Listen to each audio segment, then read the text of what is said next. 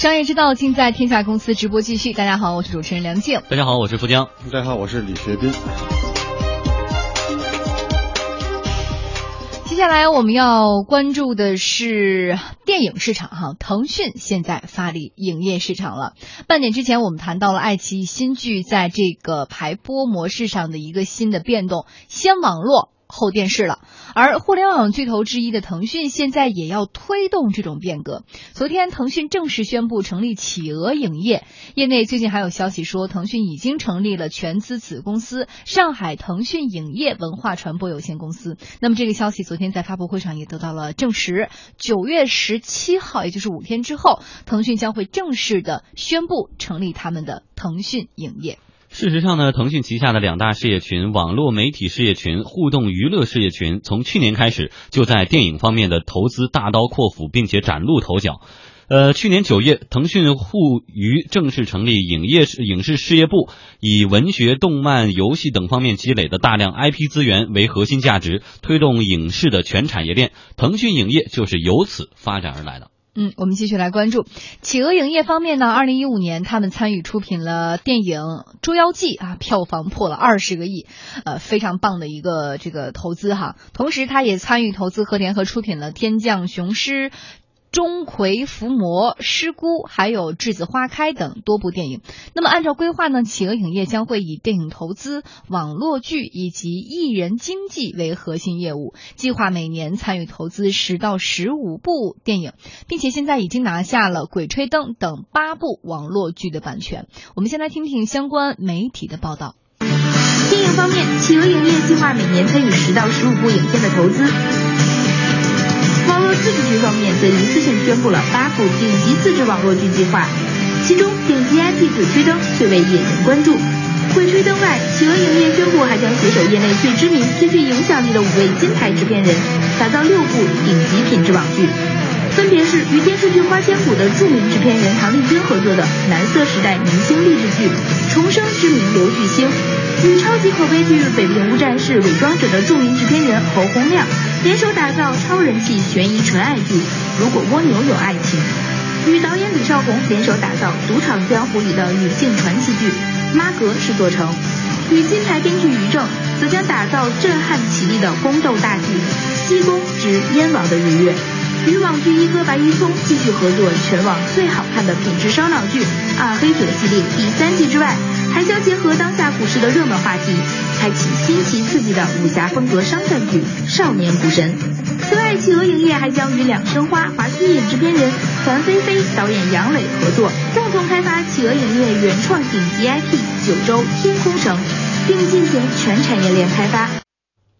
一个集团旗下有两家影业公司，企鹅影业和腾讯影业。那这个在腾讯内部会不会左右互搏呢？互相 PK 呢？对此，腾讯方面表示，呃，两个公司呢有区分，也有协作。企鹅影业是以网络剧为核心，同时参与到电影投资和艺人经济；而腾讯影业呢，则延续腾讯互娱的泛娱乐的概念，在游戏、动漫、文学、影视四大板块，围绕着明星 IP，通过腾讯互联网平台指导电影的投资、创作和营。销等等。凤凰视频前高级产品总监夏武阳在接受我们经济之声记者严文慧采访时表示说：“这么做呢，其实是很符合腾讯内部竞争机制的一个惯例的。市场的角度出发，整个这个娱乐以后肯定会越来越火，尤其现在整个对电影保护什么的，就是这个产业链上肯定是 OK 的。腾讯这边呢，它是分两个嘛。”然后在我看来呢，属于是马化腾这边，他是想像微信跟 QQ 一样，有一个竞争机制啊，像一个微信嘛，当时是三四个团队同时做，不止微信了，其实每一个小的产品上，基本都是 N 个团队在做，几个团队同时竞争做，对它的整个内部来说的一些活力方面，还有一些什么，就是会比较有利吧。虽然说会有一些内耗，但是对于腾讯来说，那成了就成了啊，在影业也是这个样子的。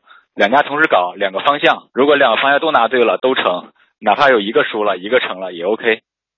手工影业工作室总经理王大勇认为，两家公司各有侧重，更能够帮助腾讯梳理两个方向的资源。一个是从内部产生内容，为自己的内容寻找电影的出口；而另外一个呢，可能是更多跟外部的电影人合作，从外部寻找资源，做那种传统的大电影，或者是一个是以自有 IP 开发为主，一个是以对外合作为主。两家公司的内容架构，我觉得他们可能是有一个这样的分工的。因为传统的从内部的这个人才战略上考虑，其实和互联网出身的做这批 IP 孵化的，其实他们的思考方法、对外的整合资源都不太一样，所以我觉得有这样一个分工，可能更有助于腾讯去梳理这些东西。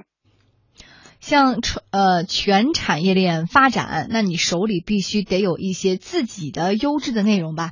数据显示，中国网络剧现在已经从去年的一千四百集飙升到了今年的七千集。手工影业工作室总经理王大勇觉得，伴随着多屏时代发展，网络自制剧肯定会成为下一个大市场。网络剧的市场将会相当大，因为在新一代观众的眼里，电视综艺节目、电影之间的这个差距越来越。越小，都把它当成一种娱乐的形式，所以我觉得网络剧实际上就是传统的电影和电视剧在网络平台上延伸。嗯，如果它未来能够逐渐提高质量的话，那是一个非常大的市场。嗯，我们看到现在企鹅影业和腾讯影业。看上去左右手互搏，其实是左右手共同发力啊，里里外外的资源全都揽过来了。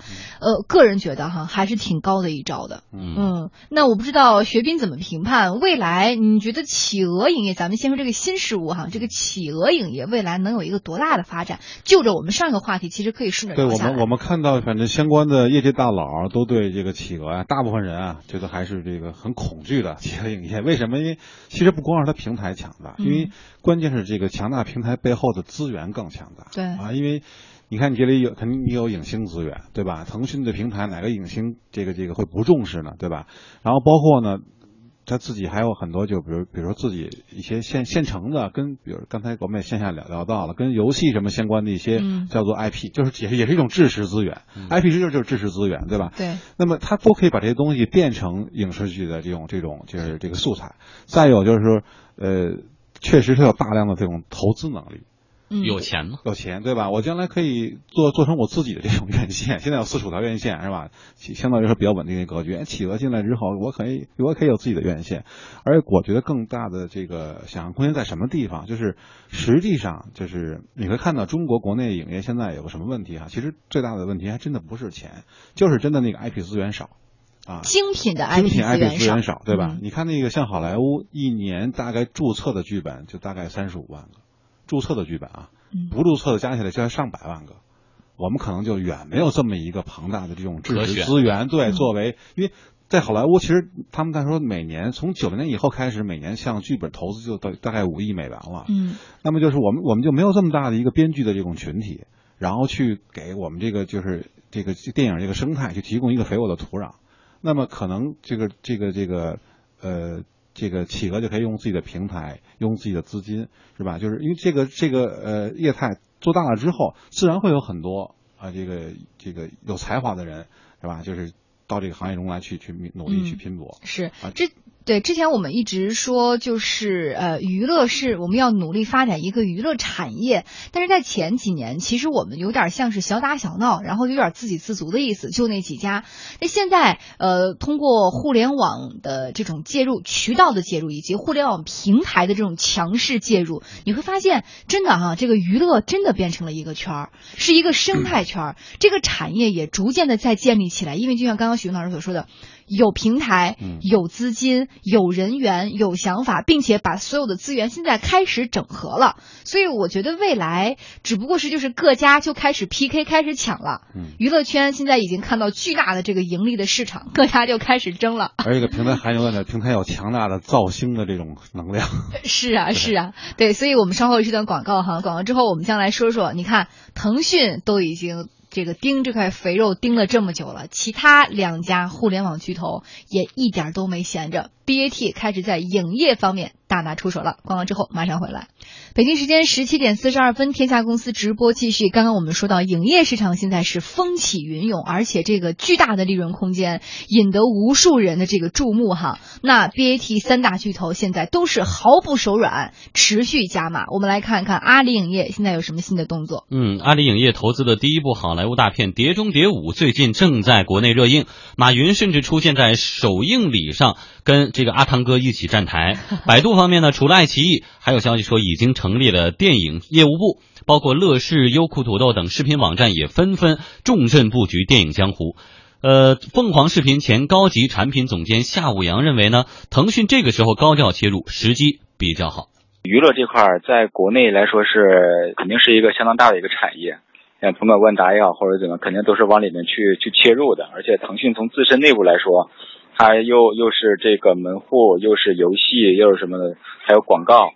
那对于他来说，也是想找到一个更一个新的盈利的增长点吧。你像阿里呀、万达呀，甚至乐视啊，甚至三六零，全部都已经是重兵在这儿了。然后，如果他在这个时候再晚一步的话，当这个条件都成熟了，他再往里切入就是比较难了啊。而且现在从一个切入时间来说呀，其实之前的这个视频混战的时候，巨头们都是在那看，然后现在整个的这个混战已经过去了，整个格局已经成熟了。腾讯这边也开始发力了，我有钱有流量，然后马上就可以起来。切入进来的话，肯定对产业是有帮助的。嗯，手工影业工作室总经理王大勇就认为，互联网企业在影业宣传、发行和终端播放方面有天然的优势。互联网企业所拥有的大数据也可以帮助影视投资更有方向。而在拍摄制作这个暂时的弱项上呢，互联网在未来一定会花重金去网罗影视创作的人才的。那与其把这些资源跟外部的这个电影公司合作，不如自己内部创造一家电影公司。而且最重要就是这些公司都声称手里有大数据的工具，这大数据工具，那么跟电影结合在一块儿，实际上能帮助电影在很多的层面变得更好吧。但不管手头有怎么样的大数据，其实最终还要依赖就是电影的这个创作资源，没有导演或好的剧本做基础，那就是空中楼阁。所以你会发现这些企业一成立营业的时候，都要率先就是把最好的这个电影行业人才挖过去。王大勇表示，互联网企业对于传统电影企业的影响啊，不言而喻。对，因为传统电影公司在跟这些互联网出身电影公司竞争的时候，其实只有唯一一个优势，就是这个人才的优势。但这个人才优势呢，现在又在这个几大巨头的这个巨资的诱惑下，人才也很容易就都投奔到这些互联网企业这边了。所以你看，这些有互联网基因的企业，他们既了解。用户的大数据又有金融资源，能够很快速的为电影组织好一个投资，然后又能用比较强大的资本优势把好的人才挖到自己这儿来。所以其实他们只需要完成一点，就是他们要学会了解电影的规律，了解跟电影人打交道。那我觉得他们如果学会了这一点，这些企业确实会超过现在的这个传统的这个电影企业。所以我觉得未来这几大公司很可能都会逐渐渗透到发行领域。形成这种相对垄断的一种电影产业链的结构。最后谈到了人的问题，其实人才好办，你只要有优势、有钱，人才都会过来的。但但是我们现在看到哈，影业市场目前三大互联网巨头开始加码，呃，三大平台其实各自有各自优势，但是总的来说，他们的共性是都有钱，都有平台，都有知名度和影响力、推广力、宣传力等等等等，但是。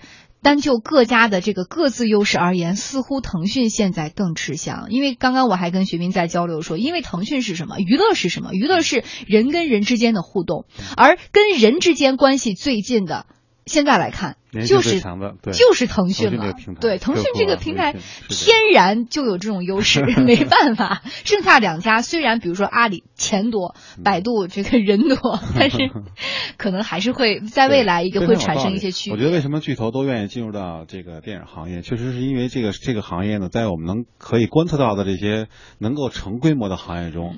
呃，成长速度是最快的。我过去几年电影行业的发展，一般都是基本是百分之二十五以上的这种复合增长啊，这个远超于欧美，也远超于我们很多很多国内的行业。所以大家，呃，蜂拥而入，我觉得这个东西是很正常，看到这么一个机会。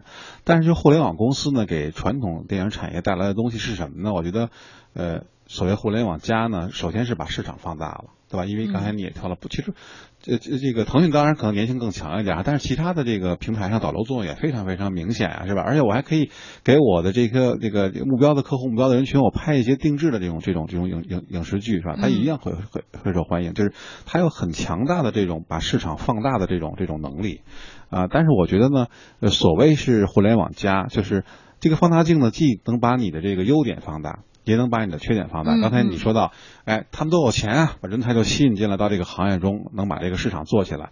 但是如果我们只把电影行业当成一个娱乐业，我觉得就真是把电影看得太轻太轻了。嗯是吧？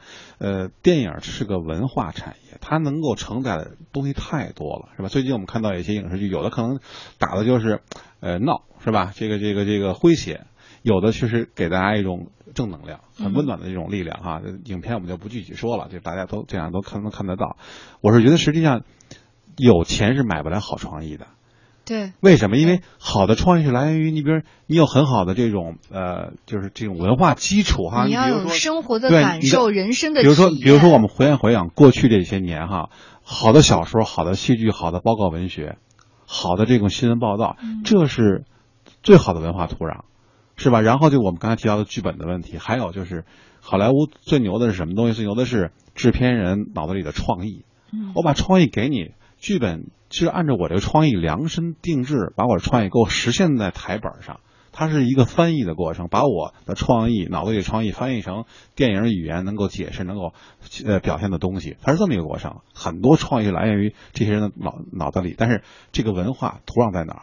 土壤是在你这个时代的文化上。就是如果你有反映这个时代声音的、直指人心的作品，而且成批出现、持续出现，那么中国电影产业的繁荣发展才是有最好的基础的。这根本不是钱的问题。对，嗯真的不是钱的问题。我我我以前曾经担心过哈，就是也跟我们嘉宾在探讨过，就是说。